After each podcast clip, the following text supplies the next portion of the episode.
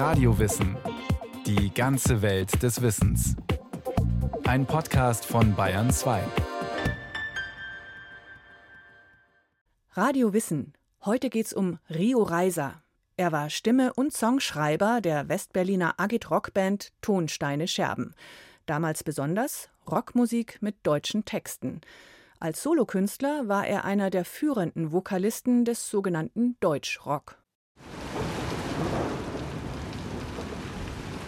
Nicht nur das Wetter ist schlecht. Das Love and Peace Festival auf Fehmarn im September 1970 soll das deutsche Woodstock werden. Tickets werden in den Sexshops von Beate Use verkauft. Stars wie Rod Stewart und Kent Heath sind angekündigt. Leider haben sich die Veranstalter vollkommen übernommen.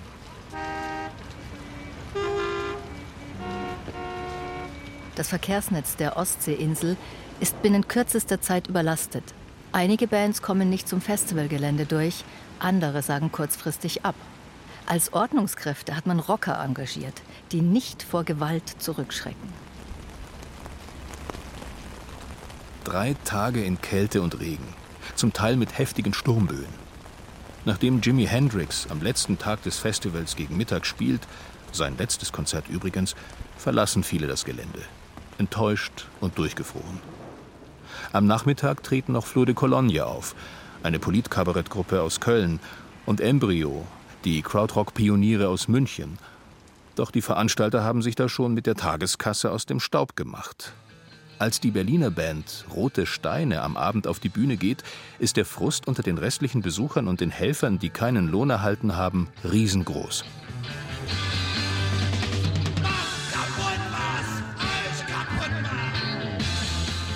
Bevor der Strom abgestellt wird, stimmen die Berliner einen Song mit Signalwirkung an. Die Leute stürmen die Bühne und zerschlagen, was ihnen zwischen die Finger kommt.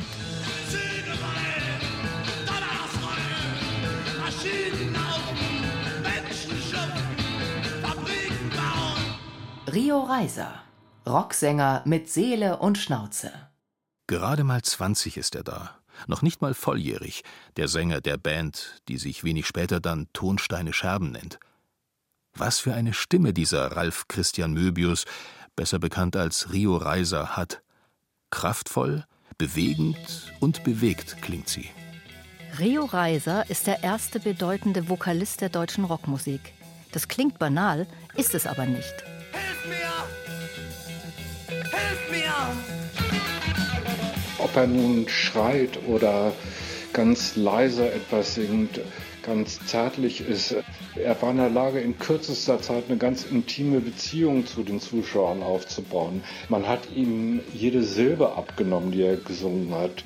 Der Journalist Hollow Sky hat Rio Reiser mehrmals für Interviews getroffen und eine Biografie über ihn geschrieben. Rio Reiser hat als Vokalist eine Blaupause geschaffen, einen bestimmten Stil, mit dem sich deutsche Texte authentisch zu Rockmusik singen lassen. Eine Qualität, die vor allem von nachfolgenden Künstlern und Künstlerinnen erkannt und gewürdigt wird. Ob Judith Holofernes von Wir sind Helden, Blixer Bargeld von den einstürzenden Neubauten und Frank Spilker von den Sternen, sie alle sind nicht nur Fans des 1996 verstorbenen Sängers, sondern auch, um einen Albumtitel zu bemühen, Erben der Scherben.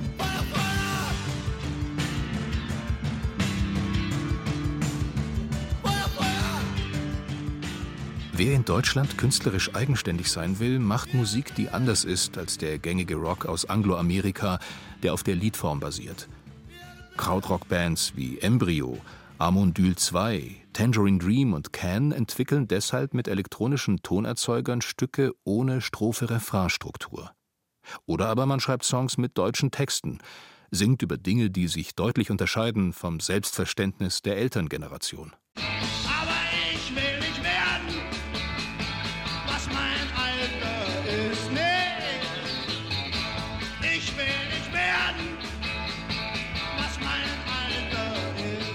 Geboren wird Ralf Christian Möbius am 9. Januar 1950 als drittes Kind eines Berliner Ingenieurs und einer musikliebenden Mutter. Weil der Vater mehrfach versetzt wird, muss die Familie des Öfteren umziehen. So lebt Ralf mehrere Jahre im oberbayerischen Traunreuth und in Brühl bei Mannheim, bevor es nach Nürnberg geht. Hier besucht er das Melanchthon-Gymnasium, bis sich die Familie im hessischen Rottgau niederlässt. Die Ortswechsel verhindern stabile Freundschaften. Wichtig werden für Ralf seine älteren Brüder Peter und Gerd, die beide künstlerische Berufe ergreifen. Um sich von ihnen abzugrenzen, Peter zeichnet und entwirft Bühnenbilder, Gerd wird Drehbuchautor, stürzt sich das Nesthäkchen auf die Musik. Autodidaktisch erlernt er Klavier, Gitarre und Cello zu spielen. Rio, Ralfs Spitzname seit Schultagen, saugt auf, was es in der Nachkriegsgesellschaft an Musik und Kultur gibt. Von Volks- und Seemannsliedern über die Schlager von Marlene Dietrich und Hans Albers bis zum Soundtrack des Ben Hur-Films. Weil er Musik machen will, verlässt Rio die Schule ohne Abschluss. Er beginnt eine Fotografenlehre, die er abbricht. So groß ist der Wunsch, es als Künstler zu versuchen. Mit 17 geht er nach West-Berlin. Kommen Sie den Weisungen der Polizei nach und räumen Sie den Kurfürstendamm. Die Stadt ist seit Kriegsende ein Labor für soziale Experimente. Hier geht es anders zu als im Rest der Republik. Wer dem Wehrdienst entkommen will, der zieht nach West-Berlin, das als demilitarisierte Zone gilt. In den 60er Jahren wird der Westteil der Stadt zum Schauplatz großer Protestkundgebungen. Wir haben zu diesen Arbeitern zu gehen, zu lernen von ihnen. Wortführer der Studentenbewegung ist Rudi Dutschke. 1968 wird auf ihn am Kurfürstendamm ein Attentat verübt. An dessen Spätfolgen stirbt er 1979. Einen anderen Ansatz vertritt die K1, die Kommune 1, die öffentlichkeitswirksam neue Lebensformen ausprobiert.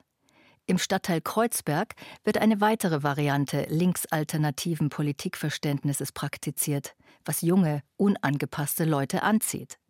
Kreuzberg ist das Zentrum der Hausbesetzerbewegung. Die Band, die ab 1970 bei Zusammenkünften der Sponti- und Anarcho-Szene für die passende Musik sorgt, heißt Ton, Steine, Scherben. Doch die Leute im besetzten Haus riefen, ihr kriegt uns hier nicht raus.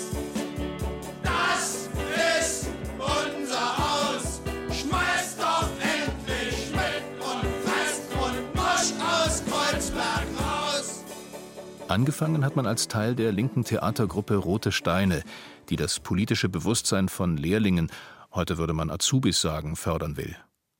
Rio hat außerdem für freie Theatergruppen in West-Berlin gespielt. Songs geschrieben für die erste Beat-Oper der Welt, eine Produktion, an der seine Brüder beteiligt sind. 1970 entschließt er sich, mit dem in Grenoble geborenen Gitarristen RPS Lenrue eine eigenständige Band zu gründen. Lenrue, der eigentlich Ralf Peter Steitz heißt, ist ein ehemaliger Lehrling, den Rio noch aus Rottgauer Tagen kennt. Der Berliner Kai Sichtermann, jüngerer Bruder der Publizistin Barbara Sichtermann, wird überredet, Bass zu spielen. Der Posten des Schlagzeugers wird abwechselnd besetzt, bis 1974 der aus Franken stammende Funky K. Götzner hinter dem Drumset Platz nimmt.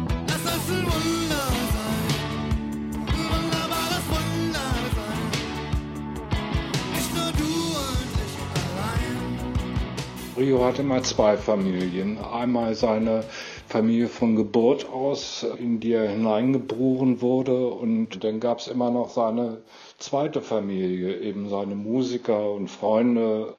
Tonsteine Scherben sind eine Underground-Band. Die Studios für ihre Aufnahmen müssen sie selbst bezahlen, denn etablierte Plattenfirmen schrecken zurück vor der Radikalität der Agit-Rock-Band, wie sich die Gruppe nennt. Gitarrist Lenrue gründet daraufhin die David Volksmund Produktion, eine der ersten unabhängigen Plattenfirmen der Bundesrepublik. Das ist ja eigentlich bei jeder Musikrichtung, ob das nun Punk ist oder Hip-Hop, dass es erstmal unabhängig oder abseits der Musikindustrie anfängt, bis sie dann sieht, ah, damit kann man Platten verkaufen und dann auf den Zug aufspringt und versucht, die Musik seicht zu machen und anzupassen den Marktgegebenheiten. Tonsteine Scherben waren eigentlich die ersten, die Rockmusik mit deutschen Texten machten, die auch wahrgenommen wurden. Rio und seine Jungs, die in einem besetzten Haus leben, müssen zum Teil mehrmals pro Woche Polizeirazzien über sich ergehen lassen. Rio gewöhnt sich deshalb an, mit Personalausweis unter dem Kopfkissen zu schlafen. Auch die Szene macht Druck. 1972 schreibt Rio auf Anregung aus dem Terrorismusumfeld den Song Keine Macht für niemand. Ein anarchistischer Slogan, der von dem RAF-Terroristen Andreas Bader rundherum abgelehnt wird. Macht sollten nur die seiner Meinung nach richtigen Leute haben.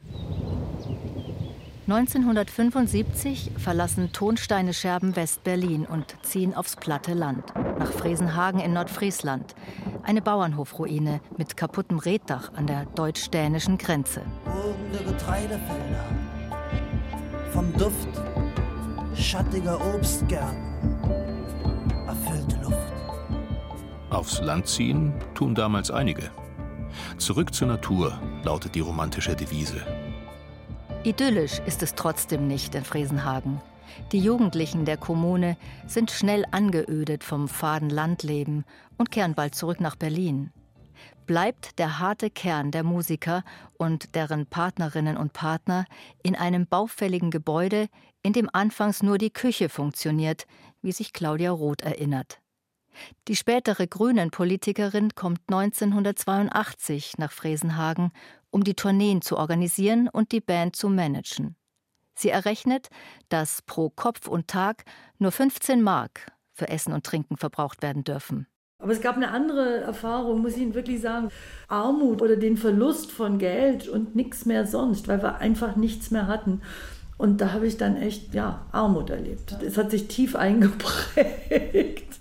1975 veröffentlichen Tonsteine Scherben auch Wenn die Nacht am tiefsten ist, ihr drittes Studioalbum, eine Doppel-LP mit melancholischen Balladen und ausufernden Stücken, die zeigen, dass Rio Reiser als Songschreiber neue Ausdrucksmöglichkeiten gefunden hat.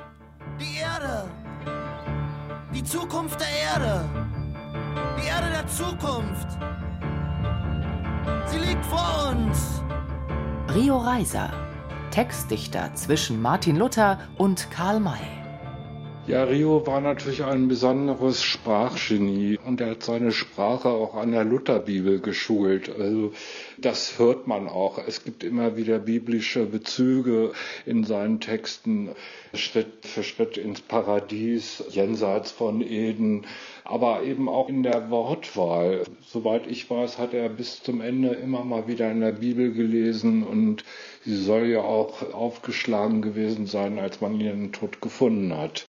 Wie alle Songschreiber ist Rio Reiser ein großer Leser. Neben dem Gesamtwerk von Karl May verschlingt er auch den Roman Anton Reiser von Karl Philipp Moritz. Darin beschreibt der Goethe-Zeitgenosse, wie ein junger Mann, der Schauspieler werden möchte, sich aus der geistigen Enge seines kleinbürgerlichen Elternhauses befreit. Das Buch, ein psychologischer Roman, gilt als frühes Meisterwerk des Sturm und Drang. Rio, der sich mit dem Protagonisten identifiziert, benutzt dessen Familiennamen. Möbius klänge so arztromanhaft, erklärt er. Mit dem selbstgewählten Künstlernamen distanziert er sich auch von den übermächtigen älteren Brüdern seiner Familie. Rio Reiser komponiert meist im Team mit RPS Lorue, aber nicht nur für Tonsteine Scherben. Er nimmt zahlreiche Auftragsarbeiten von Theatern und Bühnenproduktionen an. Gegen Bezahlung schreibt er auch Lieder für Marianne Rosenberg und andere. Ein umfangreiches, unvergleichliches Songbook entsteht. Ein Fundus mit teilweise großartigen Liedern, aus dem sich der Solokünstler Rio später bedienen wird. Seine Brüder veröffentlichen posthum einen bemerkenswerten Sampler mit über 360 Liedern auf 16 CDs.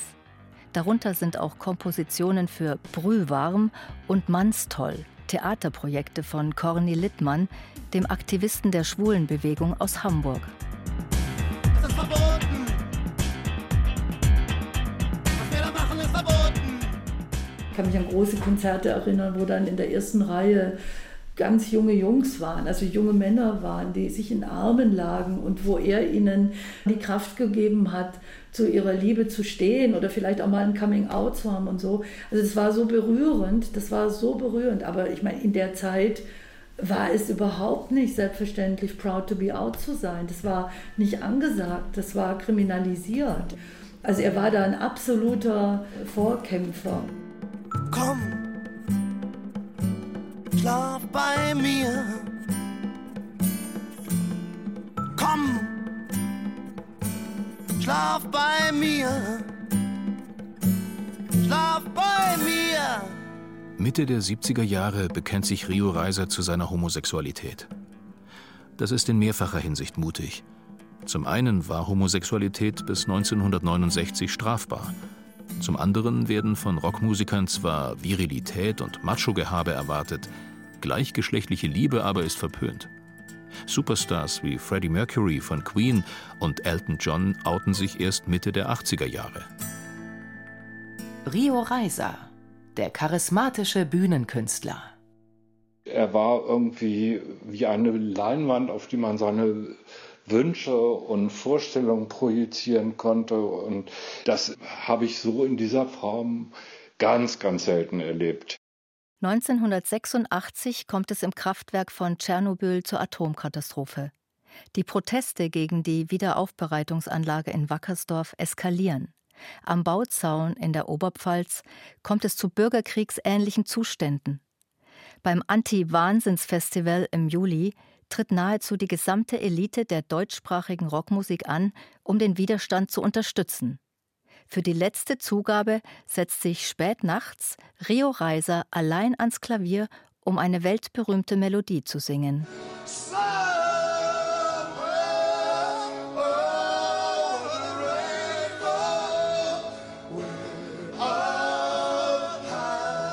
Für die wackelige zweite Stimme ist Herbert Grönemeyer zuständig. Rio Reiser, der seit den 60er Jahren für politischen Widerstand steht, will den jüngeren Kollegen nicht am Ruhm teilhaben lassen. Er setzt ungewöhnliche Pausen ein, um spontanes Mitsingen zu verhindern.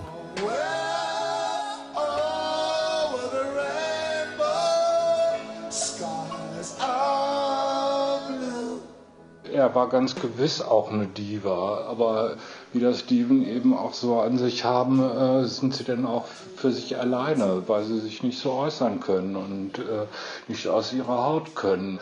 Also andere Leute sind da geradliniger und sagen, was sie wollen und äh, ihm fällt es immer sehr schwer auch, hatte ich den Eindruck.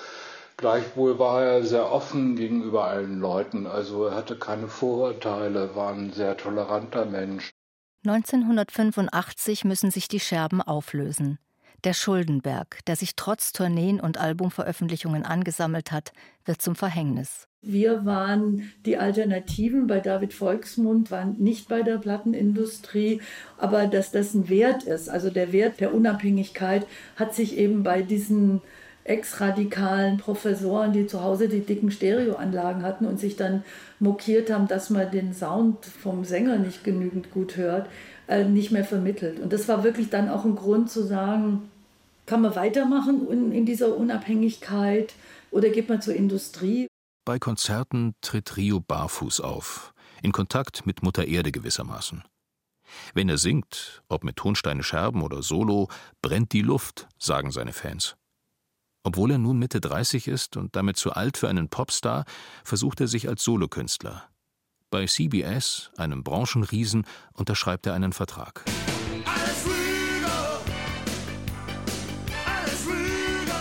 Rio 1, das erste Soloalbum von 1986, enthält mit Alles Lüge, König von Deutschland und Junimond gleich drei Hits, die es anders als die mit wenig Geld produzierten Scherbenaufnahmen ins Radio schaffen. Alles Lieder übrigens, die schon die Scherben gespielt haben. Es ist vorbei, bye, bye, Unimond. Es ist vorbei. Ende der 70er Jahre etabliert sich mit Punk und neuer Welle eine neue Generation von Rockmusikerinnen und Rockmusikern, die die deutsche Sprache bewusst als Stilmittel einsetzt, um sich von älteren Blues- und Hardrock-Fans abzusetzen.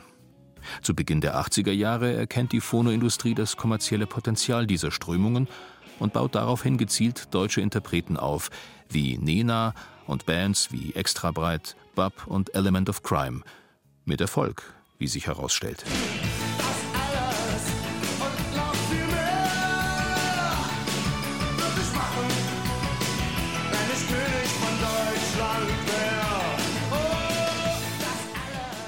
Reiser ist als Solokünstler einer dieser Popstars.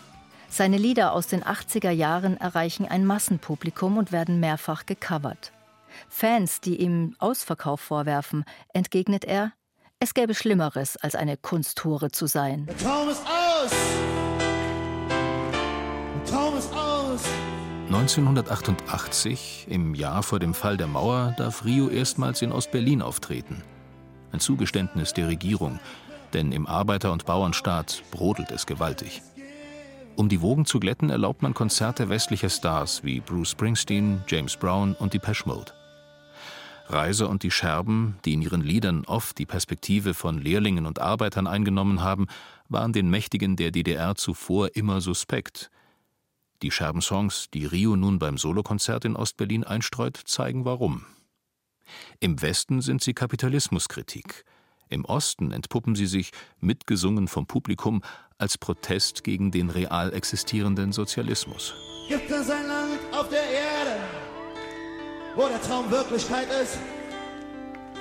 Ich weiß es wirklich nicht. Ich weiß nur eins, und da bin ich sicher. Dieses Land ist es nicht. Dieses Land ist es nicht. In den letzten Jahren macht sich ein weiteres Problem bemerkbar. Rios Drogen- und Alkoholkonsum. Sein Gesundheitszustand verschlechtert sich rapide. Konzerte, bei denen er neben sich zu stehen scheint, häufen sich. Rio war offenkundig ein großer Trinker, was ich ihm nur ganz selten angesehen habe. Aber ich habe ihn auch mal volltrunken erlebt, wo er einem richtig leid tat. Wie soll er anders mit diesem Druck fertig werden? Und das ist ein ganz normales Phänomen. Das ist einfach nur ein Ausdruck, ich kann nicht mehr. Rio Reiser stirbt am 20. August 1996 in Fresenhagen mit nur 46 Jahren. Todesursache sind blutende Krampfadern in der Speiseröhre, die durch übermäßigen Alkoholkonsum entstehen. Der Leichnam wird im Garten des geliebten Bauernhofs in Schleswig-Holstein beigesetzt. Das Grab wird zur Pilgerstätte, der Hof dient anfangs als Treffpunkt und Tagungsort für Bands. Als das Gehöft den Besitzer wechselt, werden Reisers sterbliche Überreste auf den alten St. Matthäus-Friedhof in Berlin umgebettet. Rio Reiser, der Sänger mit der Soul-Stimme, war mehr als bloß ein Vorläufer moderner Popmusik. Er war ein Pionier und bleibt eine Legende. Der Vorbildcharakter dieses Königs, der keine Macht für niemand forderte, wird noch lange spürbar sein.